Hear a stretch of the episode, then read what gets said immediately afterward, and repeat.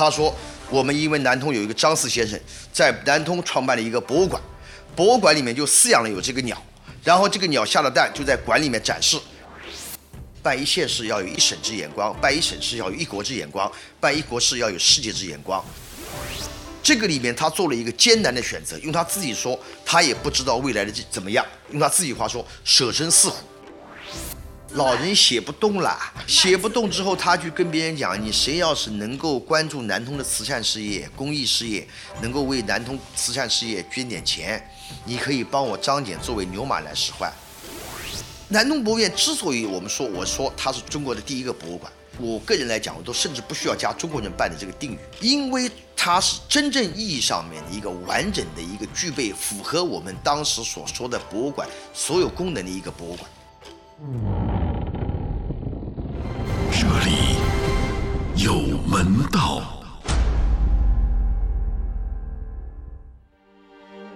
一九零三年，日本政府在大阪举办了盛大的圈野博览会。在看完来自十八国的展品后，一个留着辫子的人隐约感到了展览对于教育的作用。他对比了日本各项指标，在日记中写下了“教育第一”的句子，然后回到了中国。这个人在中学历史书上出现过，他是清末状元，当时民族资本企业的扛把子，也是第一个开办博物馆的中国人。他叫张謇。各位好，我是小藏，欢迎来到门道。这期节目是门道一次比较特别的录制体验，我来到了自己的故乡南通，录制地点是张謇先生的故居豪南别业。这是一座每到三四月份，紫藤花如瀑布一般从二层阳台蔓延开来的英式建筑。紫藤为张謇先生手植，现在已是小城春天的意境。可能每一个南通人无论如何都避不开张謇，而每一个南通人都能和你说出他的一二来。我现在还能回忆起来的是小时候有一次在天宁寺玩，我父亲告诉我，观音脚踏的是鳌鱼，传说动一动就要地震。然后他就给我讲了张謇小时候对出的一副对子：“人骑白马门前过，我踏金鳌海上来。”先生因此断他能中状元。在准备这次节目的时候，我读了大量的史料，感觉自己对他的理解经由碎片聚合成了一个巨大的画面。而这次访谈又让我发现另一个我没有想到的思考视角，这个视角可能符合当下更多人的期许。现在呢，我们就在第一个开办博物馆的中国人张謇先生的故居豪南别业里。今天我们的时光探宝人是南通博物院的院长杜家乐先生，杜院长你好。嗯，大家好。呃，这个体验对我很特别，就是南通博物院现在所在的这个地方，我我小时候从小玩到大的，因为那时候叫南叫人民公园。对对对对对。呃，我真的离开南通很久了，我甚至不知道从哪一年开始，这个地方又叫回了南通博物院。嗯。所以在做这期提纲的时候，我本来是按照日常的这个节目访谈写了一个。嗯。那昨天晚上我听了杜院您的另外一期节目以后，我把原来那个全部都推倒了，因为你的你的这个讲述引发了我深深的乡愁，所以昨天晚上下着很大的雨，我在回家路上我在想，我要重新写一个提纲，因为我想在我自己的节目里边拼贴起我对故乡的意念，嗯。所以呢，我想杜月满足一下我我们肯定是要聊南通博物院的，对，没问题。但是我们想先从一个人、一座城市开始聊起，您一定知道我想聊谁？对，张姐啊，应该是我们今天话题的主要人物，还是还是张姐，一个人一座城。在全中国来讲，我想呢，因为一个人而形成了或者产生了这么在近代史上这么影响一座城，可能有，但是不多。对，尤其是啊，是像张謇用他的一己之力啊，他怀揣着这么一个强国报国的这么一个梦想，以家乡南通为试验田，最后建造了一个在当时的一个文明程度和现代化程度非常高的，用吴良文先生的这种话说，就是说用中国人自己的理念规划、经营、设计建造了一个当时的现代化城市，嗯，堪称为中国近代第一城，因为它是没有其他的外国或者殖民色彩的，是完全靠中国人自主理念进行建设的，所以这个一个人。建造了一个城，这个影响在我们现在来看是非常巨大的。而且我经常说，我们很多的南通人的恩泽，或者说张景这种影响，对南通人是非常深远。我们很多的人你离不开张謇这个先生。有时候你可能感觉到我日常生活当中可能好像离得比较远啊，一百多年前的一个人物。但是明明你可以看到，你从小在南通长，大我就，特别想说，对，你想，你小时候你经常看到你的邻居、你的同学，甚至我们一些人的一些家长，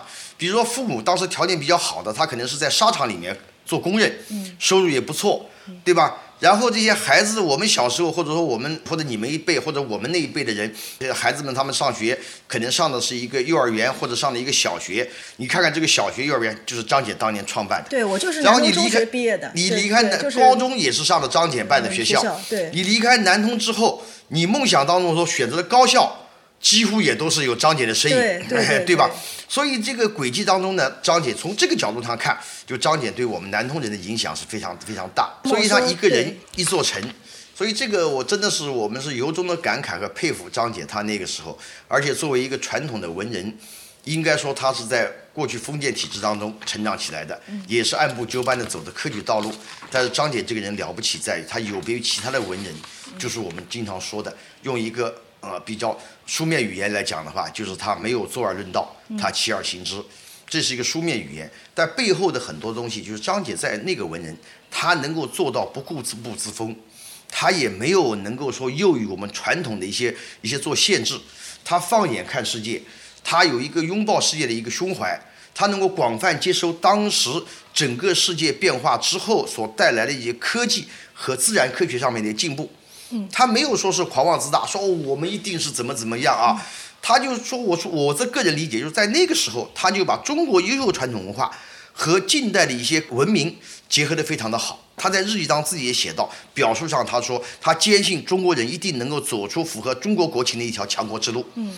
他是这么想的，也是这么去努力的，嗯，对吧？刚一开始杜院非常高屋建瓴的把我们等于对张謇的认识啊，我们提高到一个比较高的一个高度。啊呃，我们呢，因为我是一个南通人，也是很久没有回到。我准备这期节目的时候，我感慨也很深，很久没有回到南通。就是像您刚才说的，好像没有一个南通人的生命当中能避得开张謇。对比如说我我就读在南通中学，啊、他的那个校训就诚恒，诚恒两个字，诚于学问，恒于做人。那这个就是张謇写的，到现在我都觉得对我印象最深的校训就是这个。然后，呃，那我们现在就从历史和、和我们现在对他时代对他的评价，我们把它放下来，因为我们知道张謇有非常非常多的标签，对比如说，呃，我不知道这个现在是怎么呃具体的这个学术上是怎么定义的，比如说是政治家、企业家，然后书法家、慈善家，对吧？呃。但是我们南通人啊，我就听老辈讲，其实也不会喊难。我们读书他是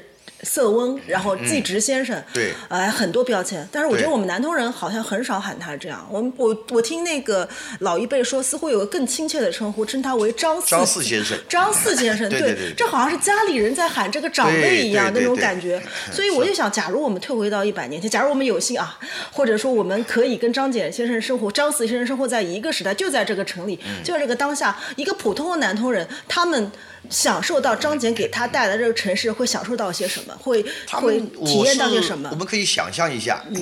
在那个年代，张謇他，我一直强调的说什么，就是尽管张謇在南通创办了诸多个中国第一，开风气之先，引领了一个时代的一个风尚，但是呢，他好像这种实业或者说他的举措呢是在南通，但是他影响是大半个中国。因为他是拿家乡南通作为试验试验地，嗯，所以尽管张謇的很多实业活动和创造中国第一在南通，但是张謇他一定是中国近代史上舞台上最重要的一个人物之一，嗯，他的影响包括他的活动范围都是在遍及中国，涉及到方方面面的领域。那么你说我们我们可以想退回到刚刚你说的这个话题，说我们回到一百多年前生活在南通，我认为南通人民那个时候非常的自豪的，是非常自豪。有两个小的例子，第一个就是一会儿我们还会聊到南通博物院，就南通人当时南通博物院创办之后，博物馆当时是一个新鲜事物，它的科学普及的这种功能、社会教育的职能，以及作为学校延伸的这种作为大课堂的这种这种这种效益，很多人中国人还没有体会到。但是因为南通博物院的创办，曾经有一个真实的故事，一个南通籍的一个人跑到外地去。看到外地有一个和尚，他在拿一个和那个叫个耳苗和嗯鸵鸟类似的一个大的鸟，那个有点像鸵鸟那个鸟，一个蛋，他在那儿糊弄老百姓，说这是龙蛋啊，每摸一次要收多少钱？这是一个南通的一个普通市民挤过去看过之后，就跟他们大家讲说你们不能蒙骗别人，这个不是龙蛋，这是叫耳苗蛋。当时这个人就很气愤，很很恼羞成怒，说你凭什么说这个不是龙蛋，说是一个鸟的蛋？他说我们因为南通有一个张四先生在南通创办了一个博物馆，博物馆里面就饲养了有这个鸟，然后这个鸟下的蛋就在馆里面展示。而且他告诉我们，这个这个蛋的壳很硬，可把这个蛋黄和蛋白取出来可以食用以外，那个蛋壳还可以做雕刻，可以做绘画。哦，通过这么一个很小的故事，就是能够反映出一个很侧面、很小的一个事例。你可以想象当时南通是怎么样的文明开化，怎么样的一个，我觉得就一个站在其他城市的前面。对不对？你还很多人还很懵懂的不知道博物馆是什么作用。那么通过这个人的一个表现，就能看出博物馆在自然科学传播上面，在启迪民智方面，在传播科学文化知识方面的一个功效，就非常的显现出来了。而且他所以我就通过我通过普通的老百姓，一方面是这个效这个效果出现出来了。第二个，你可以你我们可以想象一下，那个南通人在那个场景下，他多么的自豪。对吧？他是多么的，就是说以南通人为他为自豪，因为我们南通有个张四先生，我们办了什么什么，非常的自豪。嗯，所以通过这么一个事例，我一个小故事，很多的故事，你包括当时张姐，她在南通治理完之后。治好之后，南通应该是我们我我判断啊，我个人可能不一定准确，应该南通是有那种类似我们今天的这种交通警察或者城管，维持城市公共秩序的一一批人，张姐自己训练出来的。那么在这批人准备要去上城市里面进行管理的时候，有一个训话，张姐对他们训话，对他们提出很多的要求，其中会有一个小的要求，希望他们要能掌握西文和日文。他为什么呢？张姐告诉他们，说是南通已经建设的这么好了。是一个文明程度很高的城市，将来国际上有很多的友人会到南通来来来游玩，到南通来看看。你们是管理城市的一一一批人，也是最早能够接触和给外国友人提供帮助的这批人，所以你们必须要不仅仅要熟悉南通、熟悉历史，还要懂西文、懂英文、要懂日文，因为你方便给他们提供帮助。从这从你看，秘密你看，就从这种点点滴滴小的事情上，可以看出来当年南通是什么样的一个一个景象。嗯，还有很多的，因为今天大家都非常熟悉张姐了啊，他建了很多东西，我们就不细说了。又通过这两个小的事例，可以看出来当时南通是什么样的一个一个一个场面，嗯，对吧？一九二零年，一位访问者描写他看到的南通，在登岸以前，我们就已经感受到了它的现代气息了。大道旁柳树成行，满载面粉、棉花以及旅客的卡车、汽车在奔驰，高耸林立的烟囱在冒着烟，工厂的机器轰鸣在回响，一个欢快的劳动的日子又宣布开始了。在江岸边建有现代化的码头和仓储设施，通过现代化的公路和运河，运输线四通八达。登上狼山山顶，一幅动人的壮丽图画展现在我们面前。在南面奔腾着雄伟的长江，它水上运输繁忙；在西面静卧着南通城，屋顶、烟囱、城门楼依稀可见，到处都显示着满足、快乐和繁华。我们看到的每一寸土地都得到了耕种，并由田间小路分割成几何形状。在居住区内有大量精心种植的树木，这也是一个特征，在中国其他地区没有类似的情况。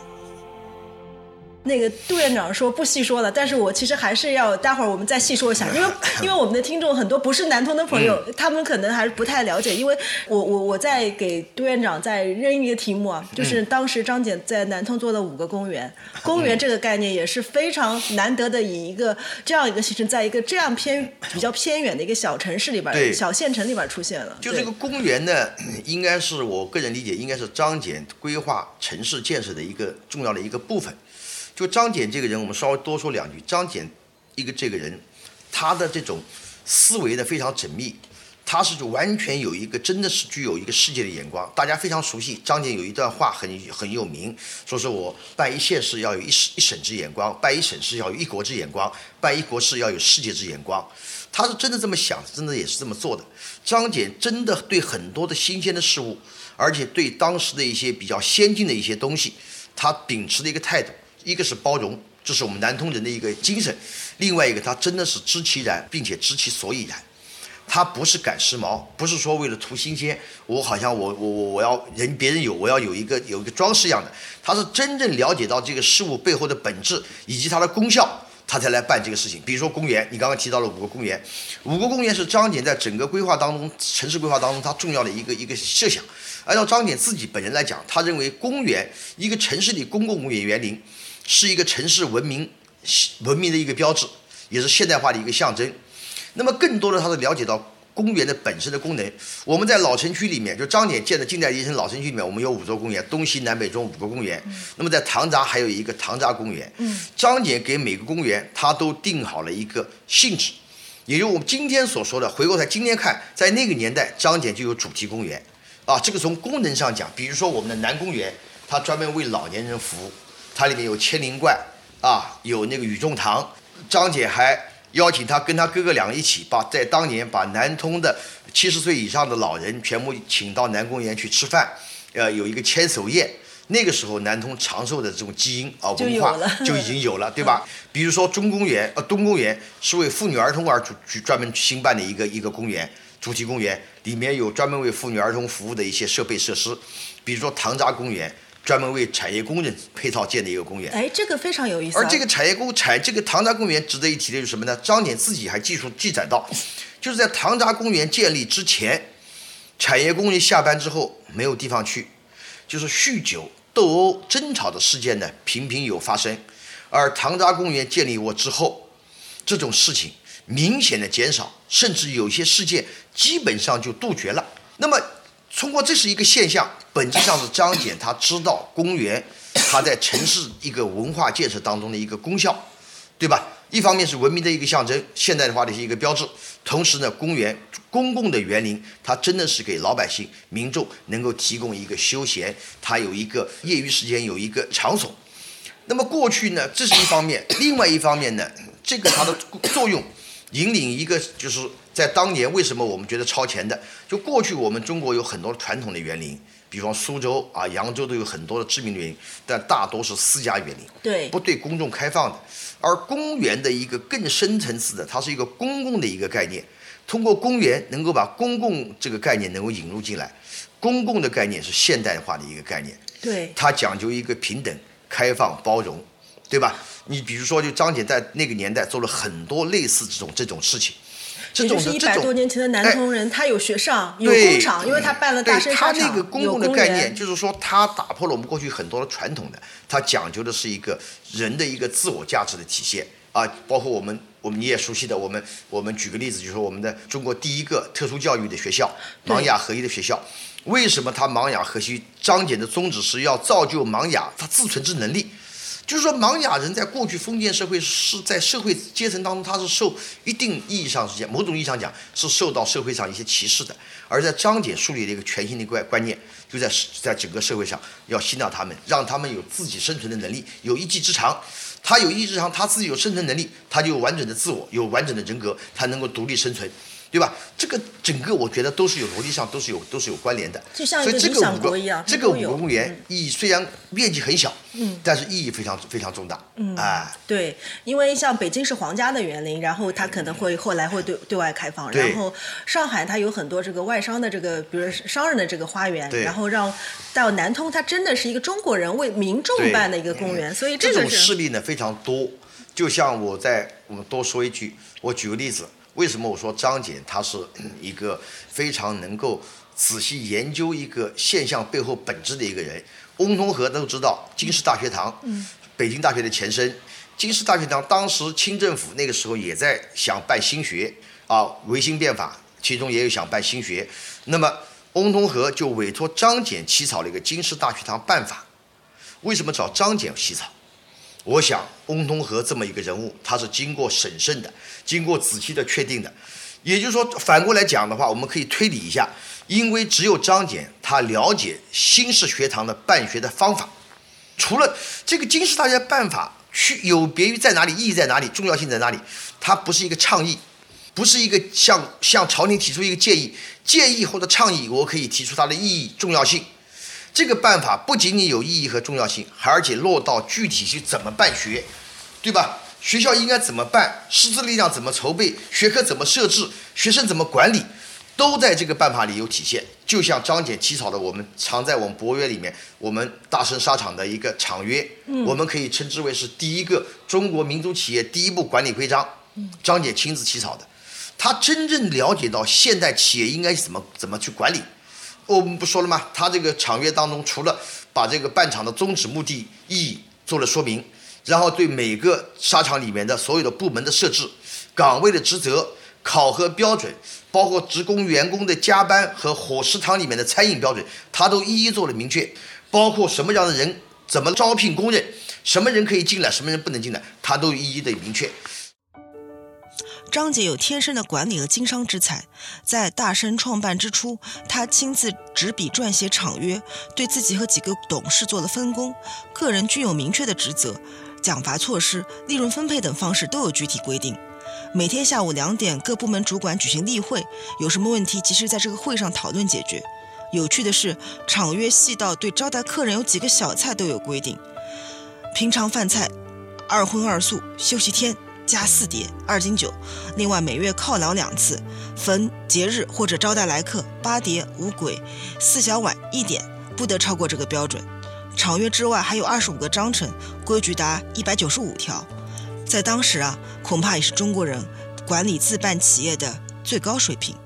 这个事情是让我非常的，就是让我觉得非常惊讶的，就是因为我们呃张姐给我们的第一个标签是她是个状元。是个清末状元，是个读书人。他前面他四十一岁才中状元，前面几十年他读的都是圣贤书，在那个这个中国最传统的那种这个最圣贤的四书五经这种教育，然后一一直出来，到四十一岁，应该是一八九四年，一八九四年，一八九四年考的状元，啊，一八九四年考的状元，一八九五年他就决定这个经商了。对，哎，这个其实是个非常大的转变，他没有这个。我们说张姐呢，刚刚玉米米问的非常好，就是他有一个转变。实际上，张謇的在整个日程当中呢，他在不同的阶段表现出来的这个形态上面呢，在他思想上都有转变。啊，我们说最重要的一次思想转变，是一九一一年辛亥革命之后，他放弃坚持多年的君主立宪主张，他是君主立宪的领袖人物，放弃这个主张，转向拥护民主共和，是我们说是最重要的一次思想转变。那么在这个之前也有，比方说从明治维，从那个从维新变法，呃，君主立宪。然后再到拥护民主共和，从现象上看都有一些变化，思想变都有一些转变，但是我个人的理解，它实际上所有的变化都是围绕一个永远不变的，就是张謇的爱国的情怀，根深蒂固的我们传统所说的民本的思想。那么换到今天来讲的话，就是他内心当中的融入他血脉当中的一个爱国强国的这么一个梦想。但是所有的转变。都是围绕这个一个梦，他的这个这个东西在转变。但是我有个问题啊，打断一下，就是您刚才说，呃，说的没错，就是他是一个爱国的情怀。但是我们刚才说到一个时间点，是一八九四年他考中状元，那年还发生了一个重要的事情，就是中日甲午海战。对。一八九四年七月，中日爆发甲午海战，慈禧太后从颐和园移驾到紫禁城，满朝官员都出城迎驾。当日恰逢暴雨，路面积水颇深，文武百官个个匍匐路旁，衣帽尽湿，两膝泡在水里，顶戴上的红缨流下鲜红的水。其中有一位官员是张之洞的堂兄张之万，年过八十，久跪不能起身。慈禧臣教经过众官时，竟连头都没有抬过一下，好像眼前视若无物。百官之中有一人目睹此景，心如死灰。多年后，他说。就在那一刻，三十年科举之幻梦，于此了结。其实满朝文武中最不该有这种念头的就是他了，因为就在三个月前，他刚刚大魁天下，成了本年恩科取士的状元。而更让人瞠目结舌的是，一年后，这个叫张謇的南通人宣布放弃仕途，转而去做一个商人。中日甲午海战有三个人可能做了不同的选择，康有为去维新变法了啊，然后孙中山是决定革命了，但是张謇以张或者以张炳为代表这个人，他转身做的是实业。我曾经我说过一个观点，就是说放到今天来看，就在那个年代，顺着你这个话题说，在那个年代，面对我们尤其甲午海战之后啊，我们经过洋务运动，我们清政府认为我们的国力也强盛了，最后一下子甲午海战把我们打的最后啊，整个的士气啊或者信心都没有了。这个时候，尤其是马关条约签订之后，国内大量的仁人志士都在进行反思，都以这个事件在反思什么原因造成了我们积贫积弱。反思过之后，不同的人都在寻求探索一条强国道路。就像你刚刚讲的，比如说康有为他们是选择说是啊，说是维新变法，然后呃孙中山是选择的是这种呃这种革命，但是张謇这批人选张謇选择的是强国实业报国。秘密，你刚刚讲到张謇，他是中国传统士大夫的这么一个这么一个路径，对吧？科举考试，四十岁考举状元，考举状元之后受翰林院的编修撰。那么照说应该他是按照传统的这种设计路径，应该是在京城做官啊，然后一步一步的怎么样，对吧？但是在那个时候，甲午海战，尤其马关条约签订之后，他跟翁同龢往返的有一些书信，在这个时候触动了张謇内心当中从小他的这种这种爱国的这种这种。更加触动了他。面对那个时候的我说，我们我的个人理解，面对那个时候积贫积弱的这个国情，张謇那时候非常清醒的，他自己意识意识到，在这个时候什么原因造成的？他认为我们的国力的衰弱是因为我们实业不强，实业才能够兴国，才能够强国。那么他认为实业反过来又又又跟着追追问一句：实业谁来做？他认为不是普通老百姓能干的事，是应该以他为代表的士大夫阶层站出来，应该才能做。所以在那个时候，他毅然的放弃了在北京继续做官，而接受张之洞的这个邀请，他也是大声喊出了士负国家之责，就是士应该负国家之责，所以放弃了这个这个一些其他选择，接受张之洞的邀这个委派，在家乡南通来筹办沙场。从此走上事业报国的道路，这个很难呀，因为所有读书人的梦想是当状元，但是商人不是一个被被主流价值认可的。我就一直讲，张謇在那个年代，他是做了一个艰难的抉择，他的这个状元的这个地位是读书人的梦寐以求的一个万人敬仰的一个一个一个一个高不可攀的，所有读书人的梦想都是要能够中状元，对吧？他已经实现了这么多人的一个梦想。在这个时候，他为什么要放弃掉这么多人一个，而选择就士农工商，并不被别人看好的一个行业？这个里面他做了一个艰难的选择，用他自己说，他也不知道未来的怎么样，他做了一个选择，用他自己话说，舍身饲虎，对对吧？他做了一个选择，这种选择之后，在过程当中非常多的困难，张謇不畏艰险，筚路蓝缕，克服了很多困难，一路走，最后成功了，是什么原因？就是支撑他走过去的，就是他的强国梦想。梦想，用我们今天来讲，就是坚定的理想信念。用今天的话说，没有这么一个信念，秘密我告诉你。张姐是走不下去的。那我们来复盘一下，为什么说没有这个信念走不下去？遇到什么困难？我记得我做资料的时候，我看了一下，可能第一个写张謇先生传记的是他去世以后，他一九二六年去世以后，他的儿子张孝若先生写了一个，对对吧？写了一个张謇传记，是第一个为他写。他他的儿子在他的这个部传记里边曾经写过一个形象，就是刚办大生商沙场的时候，他是一八九五年开始要去办，其实当时没有做的筹备筹备开始筹备，但是当时办不起来的。这几年里边。他几乎都有到最绝望的时候，他这个都有要这个投江的黄浦江，投江的这个。他在上海，他筹备一八九五年筹备沙场，一八九八年开机，在这个过程当中，他自己在一直上记载记述了，就是在黄浦江昏暗的这个路灯下，他不断的徘徊，一度要放弃，也曾经萌生过轻生的这个念头，但是最后。我说，我们去还原一下，我个人的判断是内心当中还是他就是强国报国的这个信念，支撑他坚定的走下去了。嗯，刚刚杜院长您在说的时候，我突然解开了我自己的一个心里边一直萦绕的我的一个可能我还没有想太讲太明白的事情，那就是呃，在这个我们看张謇这个整个的他的一生啊，我们不断的在提，您刚不断在说他是爱国的，对，而且他去办这个企业，对，但其实我们更多的现在提到他更多的看到我们之前也说了，对南通这个城市或者说可以说是一个理想国的一个。一个营一个建设和一个对理想化的城市，当时当时建对，当时美国杜威先生也来高，这个他的这个评价很高，包括鲁迅先生的这个，包括这个梁梁启超，一九二零年的时候，中国科学社对中国科学社在这开南通开年会，梁启超的评价也非常高。然后鲁迅先生的朋友内山完造也说是中国最理想的文化城市，对吧？他造的这个城，我突然明白他为什么要经商，就是我刚才问的那个问题。他和其他商人最大的区别就是。他作为商人来讲，追求财富不是他最终的一个目标。对，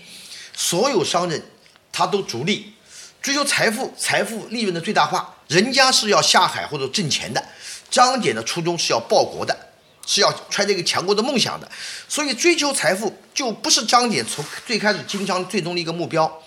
他在四十一岁中状元，七十多岁去世，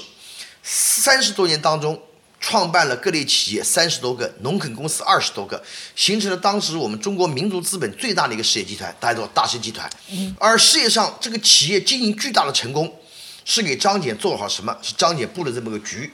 事业上、企业上、经营上巨大的成功，是为他为建设一个现代化的一个城市，而以此来示范全国做好了物质上的准备。所以，他所有经商的活动。在道德一定程度之后，包括张姐，你们可以仔细了解一下。比较喜欢或者说希望再去多了解张姐的，张姐在办各类企业的时候，从沙场到垦牧啊，到很多企业当中，他都跟股东谈好的，就是说我们在办这个初中初期，投资办厂，利润怎么分配，其中利润有多少拿出来，我是要办公益事业的，他都把这个话说在前面的，都跟股东都说都有约定的。所以这个实业办实业取得巨大成功之后，给他物质上做好了充分准备。好，一旦物质上有了准备充足之后，张謇开始以家乡南通作为试验田，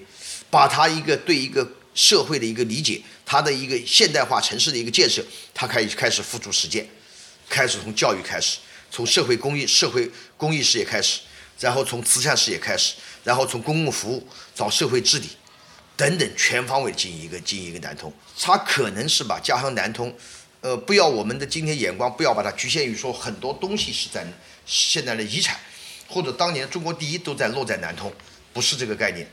应该是张謇是把南家乡南通作为一个试验田，以此来示范全国。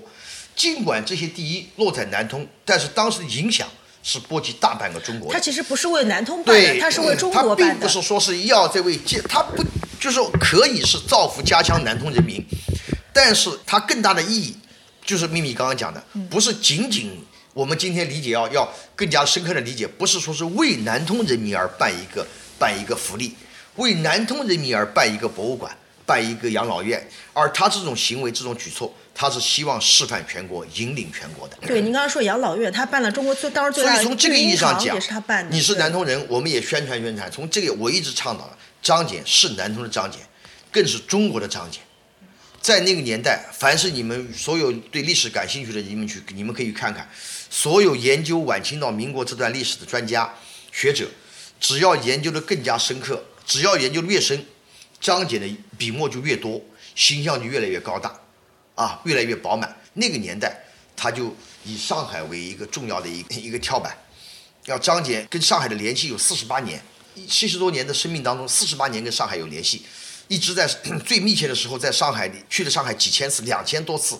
住了天数加起来有好几年的时间，在上海经营的活动也太多了。后来办的《申报》，嗯，啊，中国最早的江苏的纺织这种联合会，啊，对，它有一个建筑就在外滩，对吧？全部在上，都在都在上海，所以这个时候，包括他办的这么多的学校，包括甚至那时候他的资资助都到新疆。对吧？新疆当年也也要民族事业要振兴，要办沙场。新疆棉花都很好，民新疆的长绒棉，很大家不知道怎么办，说你们来去请教张姐。张姐到了南通之后，张姐正好我们有一有一届的纺织学校的学生毕业，张謇把这二十多个学生派到新疆，对他提供一批机器，提供一批机器给给新疆，对吧？你包括在景德镇振兴民族陶瓷陶瓷事业，张謇的思逻辑就是要振兴民族事业，他在那儿创创办了陶业公所。先办学校，进办了这个陶业工所之后，要兴办这个事业怎么办？要有人才，人才从哪里来？学校里面来。他就在陶业工所下面，他全资自己出资，私人出资办了一个陶业学堂。这个陶业学堂，今天景德镇陶瓷大学就把陶业学堂认为它的前身，所以景德他们也说成百年名校。嗯，所以这张姐的影响是波及大半个中国。所以他的这样，他的逻辑很清楚啊。您刚刚说的要办实业，先办学校，也就是说，他有一句话叫。呃，父教育母实业，或者教育实业叠相为用。叠相为用，对对对，所以他自己说“民治国劳兮”，嗯，这种观念，今天你来看，就是对教育的这种认认可度啊，他就“民治国老兮”，民老百姓就民众的这个这种教育提高之后，国力才能强盛，才能永固。所以说，南通是教育之乡，不是这个刷试卷刷出来的。所以说，我们说嗯那个时候，呃，南通教育会专门邀请杜威博士他们团队到南通来做考察，考察了三天，他们详细的去了解了张謇在南通教育的布局，以及到教育的这种这种框架。啊，张姐那个时候从幼稚园到小学到中学到大学，从普通教育到职业教育到高等教育到特殊教育，特殊教育一个完备的一个体系。这种体系给美国他们这种考察团带来很大的一个震撼。美国那个时候他们是教育呢也比较发达，但是他们完全没有想到，在中国南通在张姐经营下能够有这么一个完备的一个教育体系。最后他在根聪剧场，张姐请他看了一场梅兰芳的演出之后，杜威博士最后发表了一个演讲，演讲的两个核心。大家很多人现在也了了解了，他考察过之后，由衷的发现，他是对比了中美两国的这种教育体系和框架，他由衷的发出了感慨，说是南通是呃世界教育之源泉，他有望南通成为世界教育的中心。就在那个时候，张謇的这种教育体系和框架，是给他带来很大的一个触动，对甚至于很多理念都超过了他的认知。啊，是胡适先生的导师，著名的教育家对杜 威博士，对吧？对而且这个演讲，当时是通过上海的《密勒史评论报》，秘密你也非常熟悉，嗯对非常具有影影影响力的一个英国人办海关办的一份报纸，对非常有影响力的一份报纸就发散全国。我一直讲，在那个年代，教育之乡南通教育之乡的美名就蜚声海内外了。对，而且我其实也读过一个小很小的故事，那个故事当时我第一次读的时候，眼泪就流下来了。大概是通识依附还是师范，呃，来开学的第一天，那个月光下面，张謇带着木匠。亲自给每一个班级 定上那个名牌。开学之前开学之前，对吧？开学之前，张謇事无巨细的，包括我们院里面到现在为止还保留了很多当年南通各种机构它建筑的一些草图。嗯，都是张謇自己他想的，按照他自己的设计，他先有一个草图，然后交给他下面的学生孙志夏他们建筑师在做设计。对你刚刚提到这个是一个真实的，他到全部都事无巨细的关照完之后，晚上他想想不放心，又去看了一下学生的孩子们的宿舍。啊，发现孩子们看看宿舍是不是怎么样，后来发现宿舍里面的指示标牌不不清晰，自己回来之后又做了个牌木头牌子，自己写完之后，然后带了木匠自己钉上去。对，你说是，嗯，我们今天我们这么大非常的做这么大感慨对 这种事情在商点身上太多了。嗯，就是他青衣小帽啊，带着一个仆人，坐着三轮车，经常的下雨天、下雪天，经常去看这种学校，看公益机构，看养老院，看育婴堂里面是不是哪里有什么遗漏。他非常非常感人的，就那那张个学生姐是很幸福的包括那个时候张姐，你看很多事情，这个今天我们我们以后还有话还有时间还可以再聊，嗯很多的事情都是真的是非常感人。你包括张姐，我们的养老院、老老院，老人只要进去之后，从进院开始，一直到老人的到到他的殡葬，殡葬所有费用都是养老院负责的。比如说，比如说这个张姐，她在晚年给育婴堂育字，在申报登字登报卖字，一直卖到七十二岁。对写写字老人写不动了，对写不动之后，他去跟别人讲，你谁要是能够关注南通的慈善事业、公益事业，能够为南通慈善事业捐点钱，你可以帮我张謇作为作为牛马来使唤。他什么人物啊？晚清的状元，在民国期间，民国政府的高官，对吧？内阁的成员，他说你可以哪怕给给点钱，都可以帮我当张謇。他把自己身段放得很低了。能够只要为慈善事业做点贡献，他都可以帮他当牛马来使唤。他说我张謇这个人字不足为奇，我手腕下面悬系着数百个婴儿的生命。你们谁要是能给我捐点钱，是不是买了我的字，是为了这些婴儿，都很感人的。对，那说到这儿，我突然想到，是不是到育字来这个来贴补慈善的时候，企业已经出现很大问题了？在这个也不完全是这样，就是我们怎么去看待张謇这个他的实业。就是他后来的实业的这个 这个他的，因为他就是企业办这个社会事业，他嗯，这个呢，有我觉很大的一得秘密呢，个亏空我觉得。是一个误区，是很多方面呢，也有一些人不理解。我个人觉得可能是一个误区。这个误区我们分两方面说。第一，就是张謇在创办实业的初期，他跟所有的股东都谈得很清楚，就是说我们企业当中是会拿出相当的利润，未来是要办公共事业的。嗯，他把话都说得很清楚。嗯。第二，张謇在他所有办慈善事业、公益事业当中，除了跟大家说清楚事先有约定之外，拿出的经费来办城市建设或者公益事业以外，他慈善事业都是拿个人经费，他没有挤占企业的任何的一一部分资金，这是一个大的方面。第二个方面，我们要回答一个解答一个误区，就是张姐当时实业报国这个梦想，尽管很多的困难，但是企业迅速的取得了成功。要放到那个大的背历史背景下看，正好是一战，啊，外国力强，他们都回很多的势力都回国了，他们有个喘息的一个一个缝隙，抓住了这个缝隙，张姐迅速的带领民族资本，对我们叫迅速的民族资本主义短暂的春天，迅速的崛起，然后他有很多的一些好的经营理念。一段时间之后，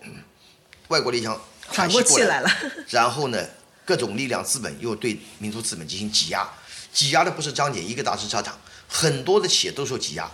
那么在这个背景下，整个都受了一些受一受受一些压力。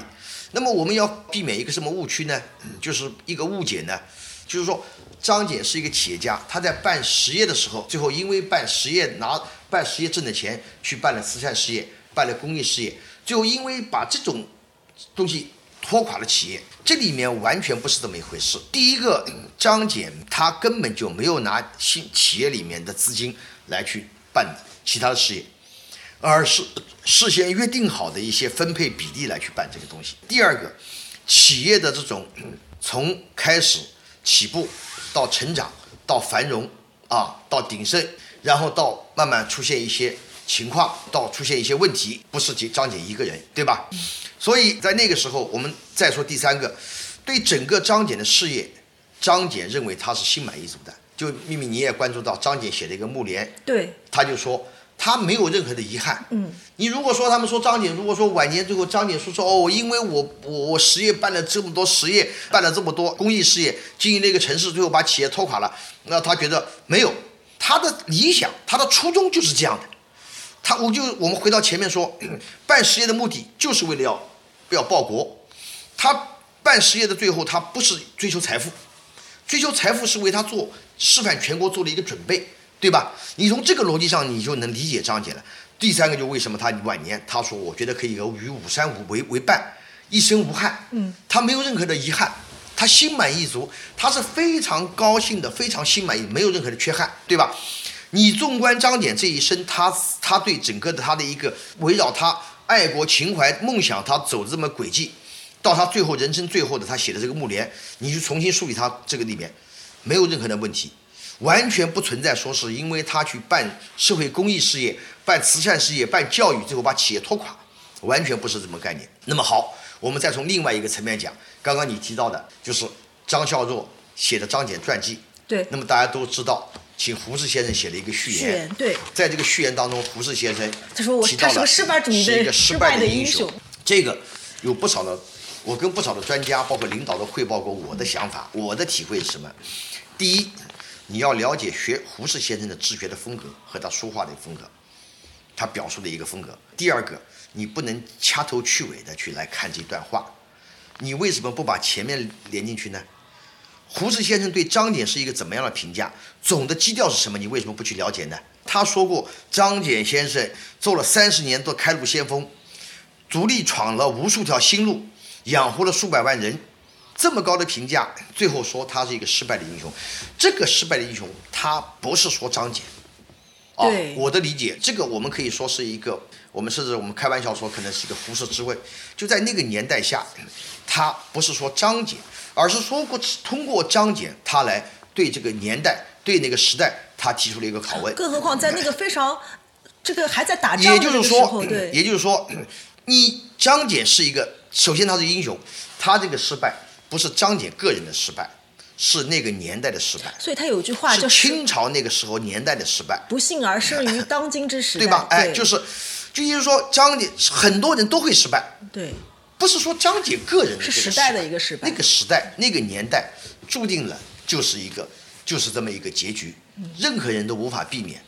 只有国家强大，企业才能壮大。嗯，只有国家给我们带来这么好的一个环境，你企业才能壮大。对对吧？对，张姐以一己之力在搏一个大事，因为你说我这个理解是不是应该是这么理解？对，也厘清了我的一些这个没有想明白的事情啊。就是刚才我在一直在想是这个问题，刚才也也也说了，就是其实那个张姐为什么你会有有一点悲剧色彩或者理想主义色彩，是因为那个大势是对企业或者对企业运营对一个这个。刚刚萌生的民族资本主义是一个非常不利的一个，都在在那个年代，我们说要把人物要放到历史那个那个纬度里面去看。嗯那个年代刚刚说了，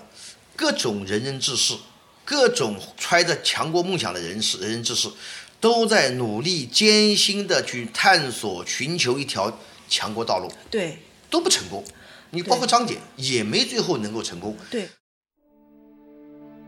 自企业亏损之后，种种流言四起。每次开股东会，他都不得不面对指责，好几次会议都不欢而散。在一封写给股东的信中，张謇十分无奈地说，自己已经七十多岁了，为人牛马三十年也可以结束了。他欠大生的债务可以从股息和退隐费中分年偿还。他还给自己在狼山之畔选了一块墓地，并自拟对联：“即此粗完一生事，会须申办五山林。”墓上不明不志，只要简单刻“南通张先生之墓阙”，没有头衔，没有装饰。而在生命的最后一个月，他还去视察江堤，为盐垦事业做最后的努力。因劳累过度，他发起高烧。一九二六年七月十七日，一代状元企业家黯然去世。张謇下葬时颇为寥落，并没有关于他陪葬品的记录。一九六六年。文化大革命爆发，八月二十四日，张墓被红卫兵当作四旧砸毁。孙女张柔武目睹墓中葬物，她的陪葬品是一顶礼帽、一副眼镜、一把折扇，还有一对金属的小盒子，分别装着一粒牙齿、一束胎发。距离南通老城不远的武山脚下有张四先生的墓园，叫色园。这一次我回南通时间匆匆，但还是执拗地去到那里。小时候这里的名字叫南郊公园，我也不知道什么时候它恢复了本来的名字，但这个恢复，我想也执拗地意味着它在这个城市的痕迹和记忆永远不会被遗忘。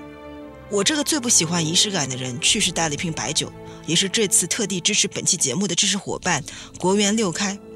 斟满奉于灵前，发自内心的祭奠上我的敬仰，敬一个坚定信念、搏击于乱世。忍辱负重、不碍于家国的理想主义者，张四先生。和杜院长访谈的后半段，我们聚焦了南通博物院。这里在我看来，也是现在可以寻到高度浓缩和聚集张謇先生遗迹的空间了。包括就在早在应该是一八八三年左右吧，他就开始了解到国外的一些很多东西，包括他在日记当中，他跟他的书信往来当中提到了。那个人告诉他在大英博物馆里面用《永乐大典》，张謇就当时非常的愤慨，在愤慨和感觉屈辱的同时，他也觉得就是为什么，他就反思为什么英国人要把永抢过去的一个《永乐大典》放到英国这个大英博物馆里面。他经过反思之后，他撇开这个这个一个不提，就事论事来讲，他认为博物馆是能够激励人们爱国之心的。哦。哎，那个东西在那儿，他就是反过来激励英英国殖民者，他有有这么一个东西，所以通过这么一个现象，他进行很多的一些反思，啊，反思之后他，你就他就了解到这些情况，他觉得我们也应该要办博物馆，他就呼吁要办博物馆，对吧？张姐说博物馆是能够激励人们爱国之心的地方，嗯，是能够焕发人唤起人们爱国之心的地方。那么我用今天的话讲，我个人理会理解，就博物馆是最能够让别人人们获得文化自信的场所。为什么这么说？博物馆我们里面传播优秀传统的文化，传播历史的知识。你一个人对自己本民族的历史、优秀历史文化都你都不了解，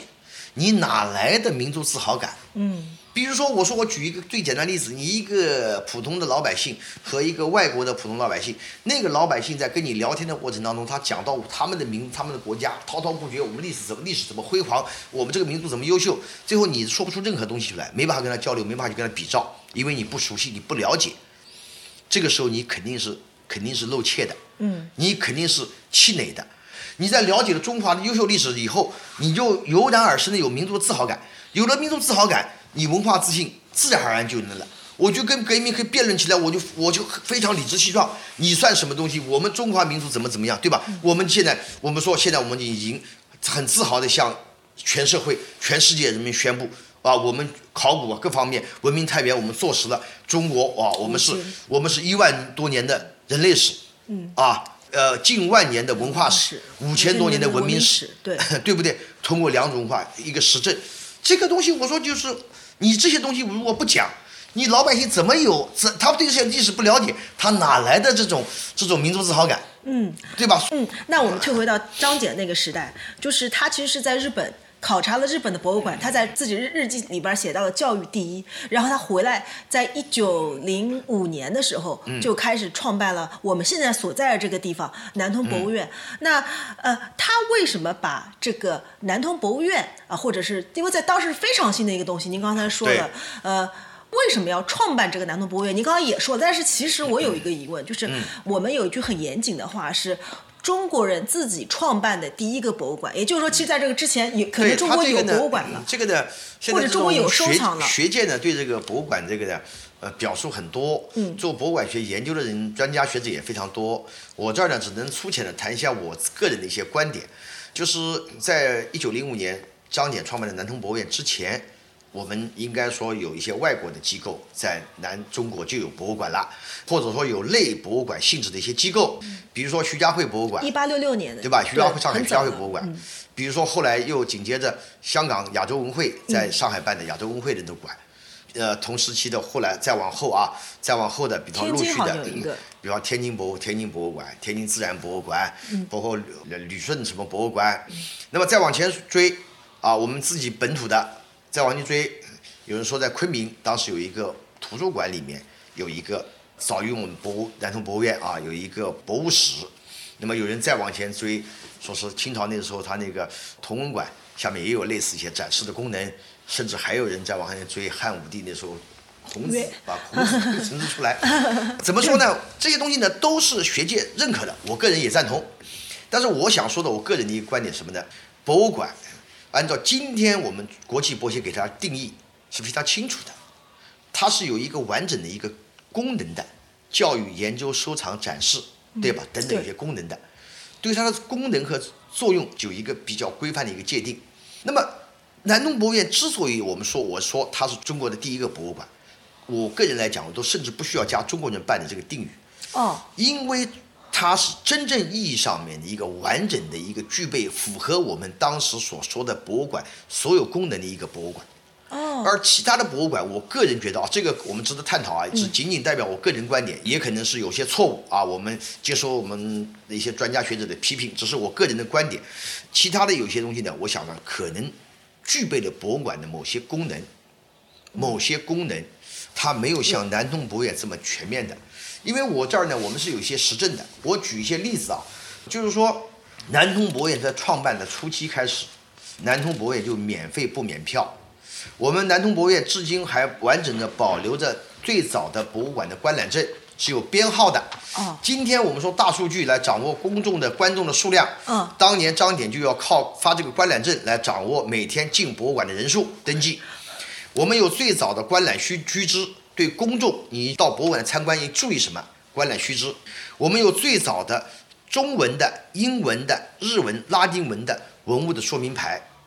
我们有最早的中国最早的完整的一个博物馆的陈列大纲和藏品总账，这是张謇亲自编撰的，叫《南通博物院品目》，国家二级文物。在这个里面，张謇把南通博物院当年一万多件藏品分了四个类别：美术、天产、历史、自然。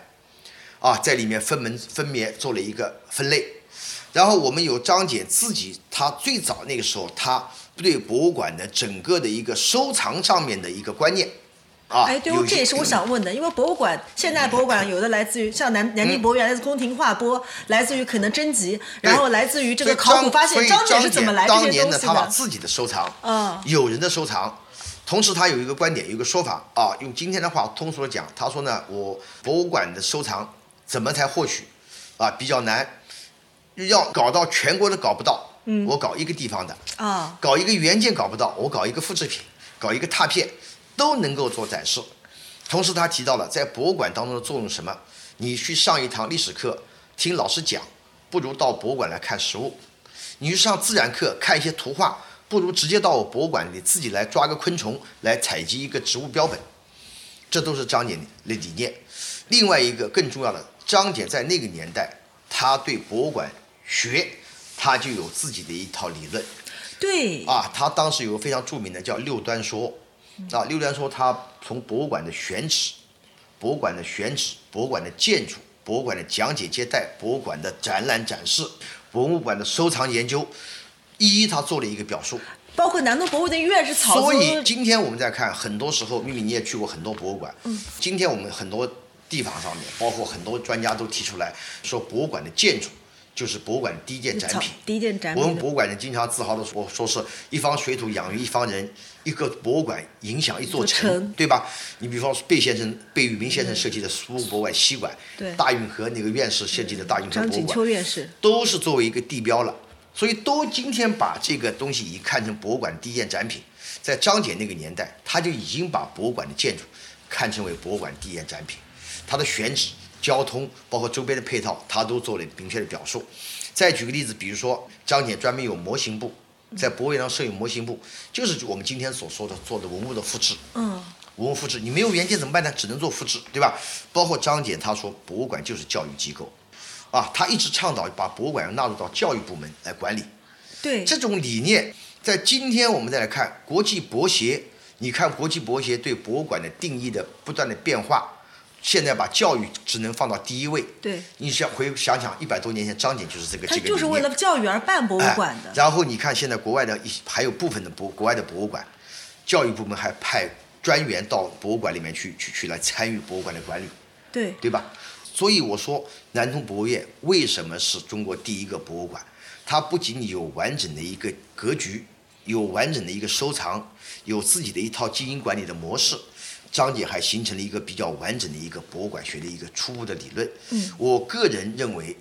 张姐不仅创办了中国第一个博物馆，他也是中国博物馆学的早期奠基人之一。嗯，所以是中国博物馆事业的发祥地是一点都没有错的。对。嗯，那刚才我就是刚才差点就脱口而出，就是想请您跟我们大家说一下南通博物院的院子是草字头的院，就这个院院右的院。院呢也是张謇，我们说张謇在那个年代，说是张謇呢在他的带领下，南通呢是一个开放的、包容的，跟我们今天我们说的南通人的精神是一样的。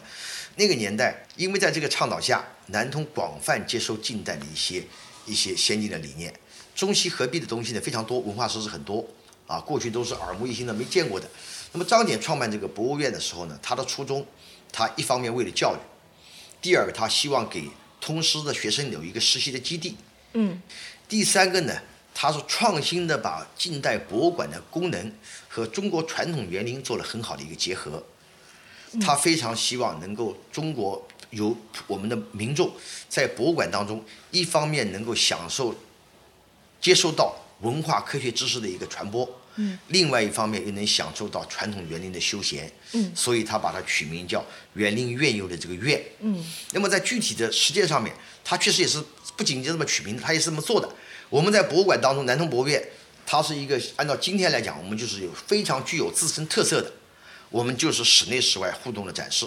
室内它有动物植物的标本，室外它饲养了一些小动物，还有中药坛。各种名贵的一种植物，植物，它都标注的说明牌，功效、它的用途都做了一一做了说明，甚至还搞了一个气象台。南通第一次有的那个气象预报也是在这儿开始的。这个月博物院就是我们的特色，就是张謇独创的一个。它不仅仅是不是完全从外面拿过来，而是有自己的对博物馆的功能的理解和认知，啊，结合中国的老百姓的一些需求，它创新的做了很好的一个结合。所以通过这么一个院子，也通过南通博物院在南通这么建立，你再去延伸放大到张謇在南通做的其他的林林总总的很多的一些东西，都能看出张謇在那个年代他是什么样的一个眼光，什么样的一个气魄。对，所以我们的朋友，其实我作为一个南通人，我是非常诚挚的邀请大家到这个南通这个小小小的城市来看一看啊。那现在可能体量体量挺大的了，但是这个城城市不断在扩张，但是在我的心目当中，它一直是就是张謇这张四先生的他的一个理想国。现在我们还是有很多的遗迹是可以寻的。对，呃，那个我们就可以以南通博物院为原点啊，就是这个请杜院长给我们一个建议。从南通博物院出发，能看到张謇哪些这个？比如这个也欢迎大家能够有机会到南通来。那么我们南通呢是有一个老城区呢，应该是应该分两块，一块呢应该是我们呃古代的一个老城区，还留留有一些历史街区，非常的优雅。然后呢，在老城区之外呢，是张謇当年在南通博物院的旁边呢建了一条叫一条。博物院路又叫模范路，当时是全国的模范马路。嗯，那么这上面呢，又保留了很多张謇的近代的遗迹。刚刚你提到了五个公园，嗯，包括有中国第一个刺绣学校女工传奇所，包括有我们南通博物院，还有师范学院、师范学校，哎，包括我们还有他的哥哥的一个一个别墅张茶先生的哎，这个呃近代的东西非常多。对，哎可以说是真的是走几步就能就就能遇见。故事也非常多。同时还可以哎去一下唐闸古镇，是对对唐闸我们不能称之古镇，应该是近代工业城镇。嗯啊，这个我们是 具有鲜明的一个特色。我们说唐闸这个工业城镇是虽然体量不大，单体建筑体量不大，或者产业的呃工业规模也不是特别大，但是它是目前我们现存的布局最完整，功能配套最齐全，业态最真实的一个，是中国民族工业的一个缩影。嗯，因此我们说它是中国近代工业第一城镇。嗯，所以这个也也可以去看一看。嗯，好，那我们今天很高兴的这个访问到了呃杜院长，然后没有，呢，你是我们家乡人，哎，欢迎着你随随时到南通来。我们也，我说的好身份，我也很感谢，就是呃，能有这次机会在这个《桃南别业》里边儿，能我们再重述一下张姐的故事。因为说实话，我本来以为这期节目会做的很悲壮，是因为 我觉得这个是一个理想主义者的故事。但是跟杜月聊了以后，其实解开了我心里的疑惑，就是我们应该怎么去。呃，想我们的理想，我们应该怎么去执着我们的执着？对，嗯所以张姐这个话题很多。今天我们聊了一些，呃，可能是从我个人另外一个视角或者另外一个方面呢，我们对张姐做了一些跟大家做了一些交流和分享。也欢迎啊，这个我们这个嗯宝藏姐能够把我们南通做更多做一些宣传我。下次跟你申请，我们哎带，朋友到这儿来让看一看。让让更多的这个人呢来到南通来，实地来做些走访，来更深的了了解了解张姐啊。吧好好好，谢谢。准备本期节目时，我感慨很多。去年印象比较深刻的一次访问，嘉宾提到，他认为江南文化的核心是顺势而为。我当时觉得精准啊，精妙至极。今天啊，路上大雨，我在思考张四先生的同时，突然想到，顺势而为的江南可能出不了全部的张謇。由此想到，我从小一直认识或者一直耳濡目染的一批南通人，多少都有很大程度上的理想主义和执拗。恰巧我自己最近正处于我在做什么、为什么要做、做了有什么用之类的精神内耗里。这个时刻，在精神层面偶遇张四先生，他突然给了我乡愁的另一层含义，那就是我为什么长成了现在的样子。而在这一刻，我突然觉得自己的灵魂和故乡无比接近。这一段呢，其实是我之前为本次采访写的结语。这个气氛，我本来想承接的就是胡适先生所说的悲剧英雄的感觉。然而，杜院长今天的表达却是给了我另外一个或者更全面思考张謇的角度。或许我确实应该多回回南通，用时间和空间更近的去体验和阅读它。感谢本期门道的知识伙伴国园六开对节目的支持，欢迎各位在主页查询粉丝入群的方式，也欢迎各位在评论区留言，我们会继续送出文创礼品。下次再见。